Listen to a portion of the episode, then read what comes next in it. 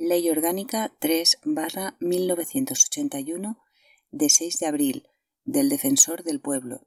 Don Juan Carlos I, Rey de España, a todos los que la presente vieren y entendieren, sabed que las Cortes Generales han aprobado y yo vengo en sancionar la siguiente ley orgánica. Título primero. Nombramiento, cese y condiciones. Capítulo primero. Carácter y elección. Artículo primero. El defensor del pueblo es el alto comisionado de las Cortes Generales designado por estas para la defensa de los derechos comprendidos en el título 1 de la Constitución, a cuyo efecto podrá supervisar la actividad de la Administración, dando cuenta a las Cortes Generales. Ejercerá las funciones que le encomienda la Constitución y la presente ley. Artículo 2. 1. El defensor del pueblo será elegido por las Cortes Generales para un periodo de cinco años, y se dirigirá a las mismas a través de los presidentes del Congreso y del Senado, respectivamente. 2. Se designará en las Cortes Generales una comisión mixta Congreso-Senado encargada de relacionarse con el defensor del pueblo e informar a los respectivos plenos en cuantas ocasiones sea necesario. 3. Dicha comisión se reunirá cuando así lo acuerden conjuntamente el presidente del Congreso y del Senado, y en todo caso para proponer a los plenos de las cámaras el candidato o candidatos a defensor del pueblo. Los acuerdos de la comisión se adoptarán por mayoría simple. 4. Propuesto el candidato o candidatos, se convocará en término no inferior a diez días al Pleno del Congreso para que proceda a su elección será designado quien obtuviese una votación favorable de las tres quintas partes de los miembros del Congreso y posteriormente, en un plazo máximo de veinte días, fuese ratificado por esta misma mayoría del Senado. 5. Caso de no alcanzarse las mencionadas mayorías, se procederá en una nueva sesión de la Comisión y en el plazo máximo de un mes a formular sucesivas propuestas. En tales casos, una vez conseguida la mayoría de los tres quintos en el Congreso, la designación quedará realizada al alcanzarse la mayoría absoluta del Senado. 6. Designado el defensor del pueblo, se reunirá de nuevo la comisión mixta Congreso-Senado para otorgar su conformidad previa al nombramiento de los adjuntos que le sean propuestos por aquel. Artículo 3 podrá ser elegido defensor del pueblo cualquier español mayor de edad que se encuentre en el pleno disfrute de sus derechos civiles y políticos. Artículo 4. 1. Los presidentes del Congreso y del Senado acreditarán conjuntamente con sus firmas el nombramiento del defensor del pueblo, que se publicará en el Boletín Oficial del Estado. 2. El defensor del pueblo tomará posesión de su cargo ante las mesas de ambas cámaras, reunidas conjuntamente, prestando juramento o promesa de fiel desempeño de su función. Capítulo segundo. Cese y sustitución. Cese y sustitución. Artículo quinto. 1. El defensor del pueblo cesará por alguna de las siguientes causas. 1. Por renuncia. 2. Por expiración del plazo de su nombramiento. 3. Por muerte o por incapacidad sobrevenida. 4. Por actuar con notoria negligencia en el cumplimiento de las obligaciones y deberes del cargo. 5. Por haber sido condenado, mediante sentencia firme, por delito doloso. 2. La vacante en el cargo se declarará por el presidente del Congreso en los casos de muerte, renuncia y expiración del plazo del mandato. En los demás casos se decidirá, por mayoría de las tres quintas partes de los componentes de cada Cámara, mediante debate y previa audiencia del interesado. 3. Vacante el cargo se iniciará el procedimiento para el nombramiento de nuevo defensor del pueblo, en plazo no superior a un mes. 4. En los casos de muerte, cese o incapacidad temporal o definitiva del defensor del pueblo, y en tanto no procedan las Cortes Generales a una nueva designación, desempeñarán sus funciones interinamente, en su propio orden, los adjuntos al defensor del pueblo. Capítulo tercero. Prerrogativas e incompatibilidades. Artículo sexto. 1.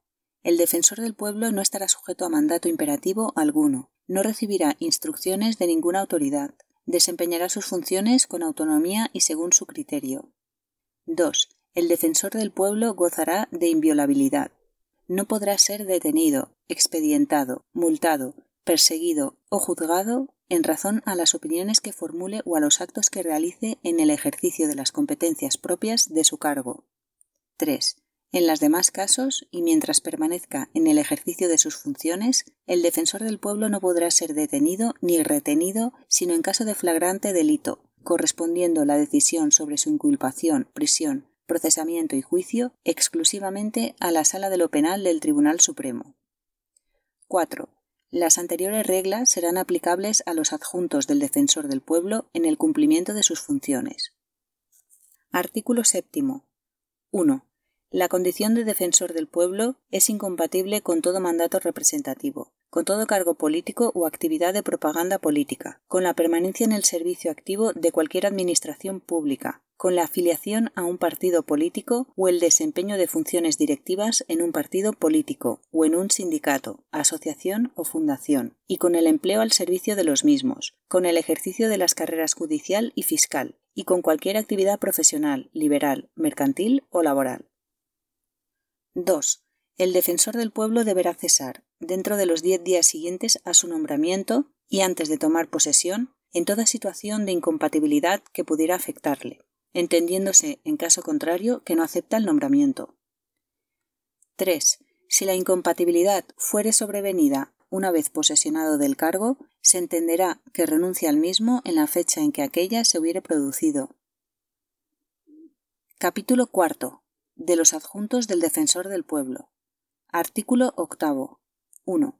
El defensor del pueblo estará auxiliado por un adjunto primero y un adjunto segundo, en los que podrá delegar sus funciones y que le sustituirán por su orden, en el ejercicio de las mismas, en los supuestos de imposibilidad temporal y en los de cese. 2. El defensor del pueblo nombrará y separará a sus adjuntos previa conformidad de las cámaras en la forma que determinen sus reglamentos. 3. El nombramiento de los adjuntos será publicado en el Boletín Oficial del Estado. 4. A los adjuntos les será de aplicación lo dispuesto para el defensor del pueblo en los artículos 3, 6 y 7 de la presente ley. Título 2. Del procedimiento. Capítulo 1. Iniciación y contenido de la investigación. Artículo 9. 1. El defensor del pueblo podrá iniciar y proseguir de oficio o a petición de parte cualquier investigación conducente al esclarecimiento de los actos y resoluciones de la Administración pública y sus agentes, en relación con los ciudadanos, a la luz de lo dispuesto en el artículo 103, 1 de la Constitución, y el respeto debido a los derechos proclamados en su título primero. 2. Las atribuciones del defensor del pueblo se extienden a la actividad de los ministros, autoridades administrativas, funcionarios y cualquier persona que actúe al servicio de las administraciones públicas. Artículo 10. 1. Podrá dirigirse al defensor del pueblo toda persona natural o jurídica que invoque un interés legítimo, sin restricción alguna. No podrán constituir impedimento para ello la nacionalidad, residencia, sexo, minoría de edad, la incapacidad legal del sujeto, el internamiento en un centro penitenciario o de reclusión, o en general cualquier relación especial de sujeción o dependencia de una administración o poder público. 2.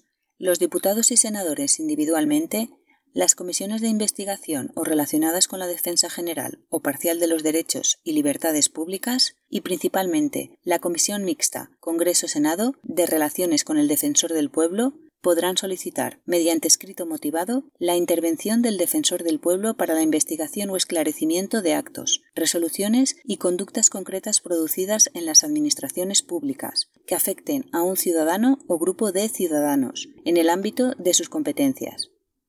3. No podrá presentar quejas ante el defensor del pueblo ninguna autoridad administrativa en asuntos de su competencia. Artículo 11. 1. La actividad del defensor del pueblo no se verá interrumpida en los casos en que las Cortes Generales no se encuentren reunidas, hubieran sido disueltas o hubiera expirado su mandato. 2. En las situaciones previstas en el apartado anterior, el defensor del pueblo se dirigirá a las diputaciones permanentes de las cámaras. 3. La declaración de los estados de excepción o de sitio no interrumpirán la actividad del defensor del pueblo, ni el derecho de los ciudadanos de acceder al mismo, sin perjuicio de lo dispuesto en el artículo 55 de la Constitución. Capítulo 2. Ámbito de competencias. Artículo 12. 1. el defensor del pueblo podrá, en todo caso, de oficio o a instancia de parte, supervisar por sí mismo la actividad de la comunidad autónoma en el ámbito de competencia definido por esta ley.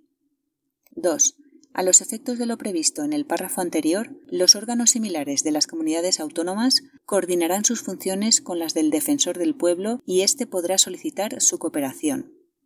Artículo 13. Cuando el defensor del pueblo reciba quejas referidas al funcionamiento de la Administración de Justicia, deberá dirigirlas al Ministerio Fiscal para que éste investigue su realidad y adopte las medidas oportunas con arreglo a la ley, o bien de traslado de las mismas al Congreso General del Poder Judicial, según el tipo de reclamación de que se trate. Todo ello sin perjuicio de la referencia que en su informe general a las Cortes Generales pueda hacer al tema. Artículo 14. El defensor del pueblo velará por el respeto de los derechos proclamados en el título primero de la Constitución, en el ámbito de la Administración militar, sin que ella pueda entrañar una interferencia en el mando de la defensa nacional. Capítulo 3. Tramitación de las quejas. Artículo 15. 1. Toda queja se presentará firmada por el interesado, con indicación de su nombre, apellidos y domicilio, en escrito razonado en papel común y en el plazo máximo de un año, contado a partir del momento en que tuviera conocimiento de los hechos objeto de la misma. 2. Todas las actuaciones del defensor del pueblo son gratuitas para el interesado y no será preceptiva la asistencia de letrado ni de procurador. De toda queja se acusará recibo. Artículo 16. 1. La correspondencia dirigida al defensor del pueblo y que sea remitida desde cualquier centro de detención, internamiento o custodia de las personas no podrá ser objeto de censura de ningún tipo. 2. Tampoco podrán ser objeto de escucha o interferencia las conversaciones que se produzcan entre el defensor del pueblo, sus delegados y cualquier otra persona de las enumeradas en el apartado anterior. Artículo 17. 1. El defensor del pueblo registrará y acusará recibo de las quejas que se formulen, que tramitará o rechazará. En este último caso lo hará en escrito motivado, pudiendo informar al interesado sobre las vías más oportunas para ejercitar su acción, caso de que a su entender hubiese alguna y sin perjuicio de que el interesado pueda utilizar las que considere más pertinentes. 2. El defensor del pueblo no entrará en el examen individual de aquellas quejas sobre las que esté pendiente resolución judicial y lo suspenderá si, iniciada su actuación, se interpusiere por persona interesada demanda o recurso ante los tribunales ordinarios o el Tribunal Constitucional. Ello no impedirá, sin embargo, la investigación sobre los problemas generales planteados en las quejas presentadas. En cualquier caso, velará para que la Administración resuelva expresamente, en tiempo y forma, las peticiones y recursos que le hayan sido formulados. 3. El defensor del pueblo rechazará las quejas anónimas y podrá rechazar aquellas en las que advierta mala fe, carencia de fundamento, inexistencia de pretensión, así como aquellas otras cuya tramitación irrogue perjuicio al legítimo derecho de tercera persona. Sus decisiones no serán susceptibles de recurso. Artículo 18. 1. Admitida la queja, el defensor del pueblo promoverá la oportuna investigación sumaria e informal para el esclarecimiento de los supuestos de la misma. En todo caso, dará cuenta del contenido sustancial de la solicitud al organismo o la dependencia administrativa procedente con el fin de que por su jefe en el plazo máximo de 15 días se remita informe escrito. Tal plazo será ampliable cuando concurran circunstancias que lo aconsejen, a juicio del defensor del pueblo. 2. La negativa o negligencia del funcionamiento o de sus superiores responsables al envío del informe inicial solicitado podrá ser considerada por el defensor del pueblo como hostil y entorpecedora de sus funciones, haciéndola pública de inmediato y destacando tal calificación en su informe anual o especial, en su caso, a las Cortes Generales. Capítulo cuarto. Obligación de colaboración de los organismos requeridos. Artículo 19. 1. Todos los poderes públicos están obligados a auxiliar, con carácter preferente y urgente, al defensor del pueblo en sus investigaciones e inspecciones. 2. En la fase de comprobación e investigación de una queja o en expediente iniciado de oficio, el defensor del pueblo, su adjunto o la persona en quien él delegue podrán personarse en cualquier centro de la Administración pública, dependientes de la misma a efectos a un servicio público, para comprobar cuantos datos fueren menester, hacer las entrevistas personales pertinentes o proceder al estudio de los expedientes y documentación necesaria. 3. A estos efectos no podrá negársele el acceso a ningún expediente o documentación administrativa, o que se encuentre relacionada con la actividad o servicio objeto de la investigación, sin perjuicio de lo que se dispone en el artículo 22 de esta ley. Artículo 20. 1. Cuando la queja a investigar afectare a la conducta de las personas al servicio de la Administración en relación con la función que desempeñan, el defensor del pueblo dará cuenta de la misma al afectado y a su inmediato superior u organismo de quien aquel dependiera. 2. El afectado responderá por escrito y con la aportación de cuantos documentos y testimonios considere oportunos en el plazo que se le haya fijado, que en ningún caso será inferior a diez días, pudiendo ser prorrogado, a instancia de parte, por la mitad del concedido. 3. El defensor del pueblo podrá comprobar la veracidad de los mismos y proponer al funcionario afectado una entrevista ampliatoria de datos. Los funcionarios que se negaren a ello podrán ser requeridos por aquel para que manifiesten por escrito las razones que justifiquen tal decisión. 4. La información que en el curso de una investigación pueda aportar un funcionario a través de su testimonio personal tendrá el carácter de reservada, sin perjuicio de lo dispuesto en la Ley de Enjuiciamiento Criminal sobre la denuncia de hechos que pudiesen revestir carácter delictivo. Artículo 21. El superior jerárquico u organismo que prohíba al funcionario a sus órdenes o servicio responder a la requisitoria del defensor del pueblo o entrevistarse con él, deberá manifestarlo por escrito, debidamente motivado, dirigido al funcionario y al propio defensor del pueblo. El defensor del pueblo dirigirá en adelante cuantas actuaciones investigadoras sean necesarias al referido superior jerárquico. Capítulo V. Sobre documentos reservados. Artículo 22. 1. El defensor del pueblo podrá solicitar a los poderes públicos todos los documentos que considere necesarios para el desarrollo de su función, incluidos aquellos clasificados con el carácter de secretos, de acuerdo con la ley. En este último supuesto, la no remisión de dichos documentos deberá ser acordada por el Consejo de Ministros y se acompañará una certificación acreditativa del acuerdo denegatorio. 2. Las investigaciones que realice el defensor del pueblo y el personal dependiente del mismo así como los trámites procedimentales, se verificarán dentro de la más absoluta reserva, tanto con respecto a los particulares como a las dependencias y demás organismos públicos, sin perjuicio de las consideraciones que el defensor del pueblo considere oportuno incluir en sus informes a las Cortes Generales. Se dispondrán medidas especiales de protección en relación con los documentos clasificados como secretos. 3. Cuando entienda que un documento declarado secreto y no remitido por la Administración pudiera afectar de forma decisiva a la buena marcha de su investigación, lo pondrá en conocimiento de la Comisión Mixta Congreso-Senado, a que se refiere el artículo segundo de esta ley. Artículo 23. Cuando las actuaciones practicadas revelen que la queja ha sido originada presumiblemente por el abuso, arbitrariedad, discriminación, error, negligencia u omisión de un funcionario, el defensor del pueblo podrá dirigirse al afectado haciéndole constar su criterio al respecto. Con la misma fecha, dará traslado de dicho escrito al superior jerárquico, formulando las sugerencias que considere oportunas. Artículo 24. 1. La persistencia en una actitud hostil o entorpecedora de la labor de investigación del defensor del pueblo por parte de cualquier organismo, funcionarios, directivo o persona al servicio de la Administración pública podrá ser objeto de un informe especial, además de destacarlo en la sección correspondiente de su informe anual. 2. Derogado. Artículo 25. 1. Cuando el defensor del pueblo, en razón del ejercicio de las funciones propias de su cargo, tenga conocimiento de una conducta o hechos presumiblemente delictivos, lo pondrá de inmediato en conocimiento del fiscal general del Estado. 2. En cualquier caso, el fiscal general del Estado informará periódicamente al defensor del pueblo o cuando éste lo solicite del trámite en que se hallan las actuaciones iniciadas a su instancia. 3. El fiscal general del Estado pondrá en conocimiento del defensor del pueblo todas aquellas posibles irregularidades administrativas de que tenga conocimiento el Ministerio Fiscal, en el ejercicio de sus funciones. Artículo 26. El defensor del pueblo podrá, de oficio, ejercitar la acción de responsabilidad contra todas las autoridades, funcionarios y agentes civiles del orden gubernativo o administrativo, incluso local, sin que sea necesaria en ningún caso la previa reclamación por escrito, Capítulo séptimo. Gastos causados a particulares. Artículo 27.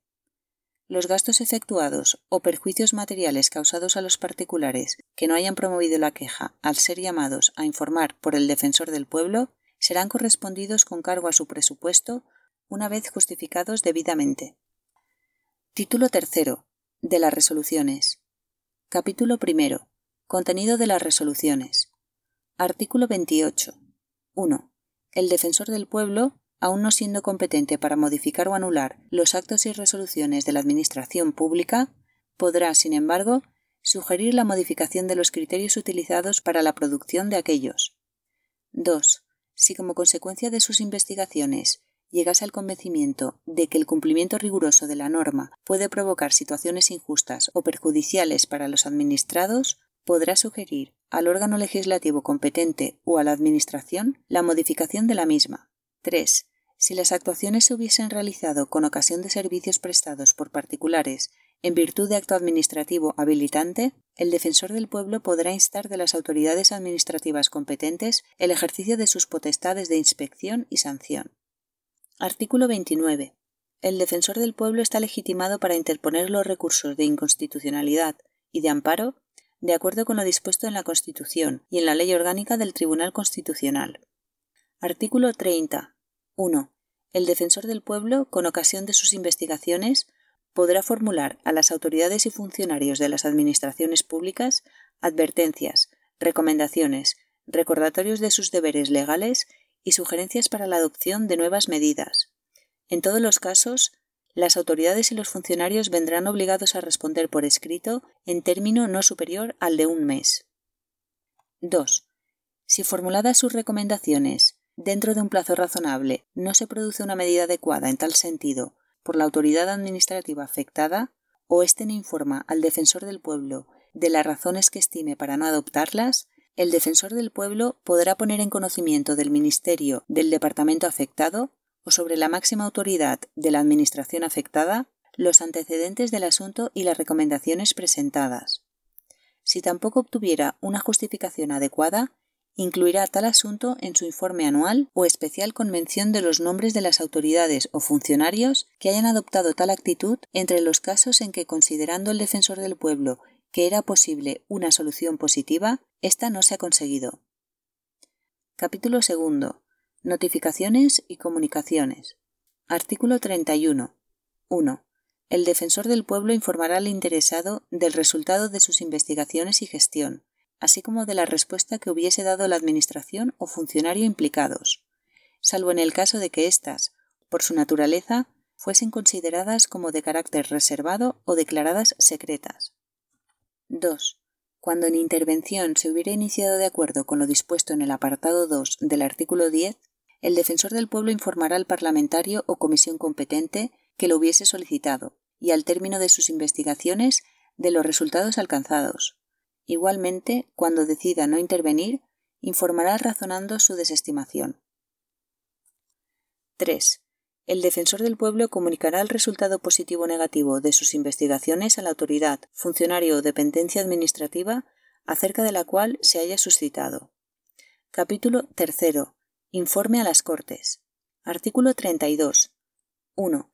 El defensor del pueblo dará cuenta anualmente a las Cortes Generales de la gestión realizada en un informe que presentará ante las mismas cuando se hayan reunidas en periodo ordinario de sesiones. 2.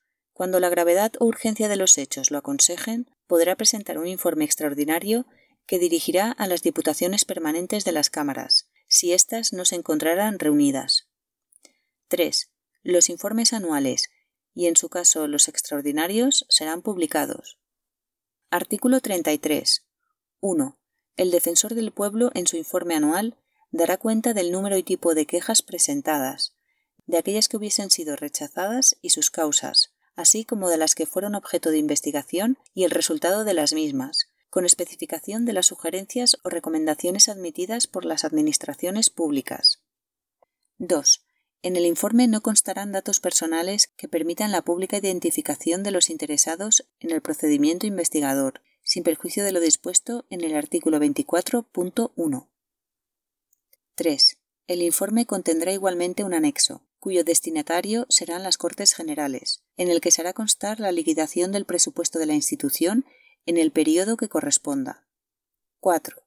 Un resumen del informe será expuesto oralmente por el defensor del pueblo ante los plenos de ambas cámaras, pudiendo intervenir los grupos parlamentarios a efectos de fijar su postura.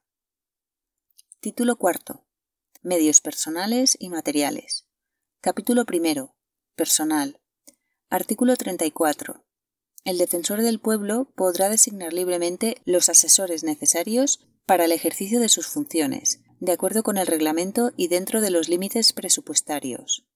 Artículo 35. 1. Las personas que se encuentren al servicio del defensor del pueblo y mientras permanezcan en el mismo se considerarán como persona al servicio de las Cortes. 2. En los casos de funcionarios provenientes de la Administración pública, se les reservará la plaza y destino que ocupasen con anterioridad a su adscripción a la oficina del Defensor del Pueblo, y se les computará, a todos los efectos, el tiempo transcurrido en esta situación. Artículo 36. Los adjuntos y asesores cesarán automáticamente en el momento de la toma de posesión de un nuevo defensor del pueblo destinado por las Cortes. Capítulo 2. Dotación económica. Artículo 37. La dotación económica necesaria para el funcionamiento de la institución constituirá una partida dentro de los presupuestos de las Cortes Generales. Disposición transitoria. A los cinco años de entrada en vigor de la presente ley, el defensor del pueblo podrá proponer a las Cortes Generales y en informe razonado aquellas modificaciones que entienda que deben realizarse a la misma. Disposición final única. Mecanismo Nacional de Prevención de la Tortura. Primero, el defensor del pueblo ejercerá las funciones del Mecanismo Nacional de Prevención de la Tortura de conformidad con la Constitución, la presente ley y el protocolo facultativo de la Convención contra la Tortura u otros tratos o penas crueles, inhumanos o degradantes. Segundo, se crea un Consejo Asesor como órgano de cooperación técnica y jurídica en el ejercicio de las funciones propias del Mecanismo Nacional de Prevención, que será presidido por el adjunto en el que el defensor del pueblo delegue las funciones previstas en esta disposición, el reglamento determinará su estructura, composición y funcionamiento. Por tanto, mando a todos los españoles, particulares y autoridades, que guarden y hagan guardar esta ley orgánica. Palacio Real de Madrid, a 6 de abril de 1981.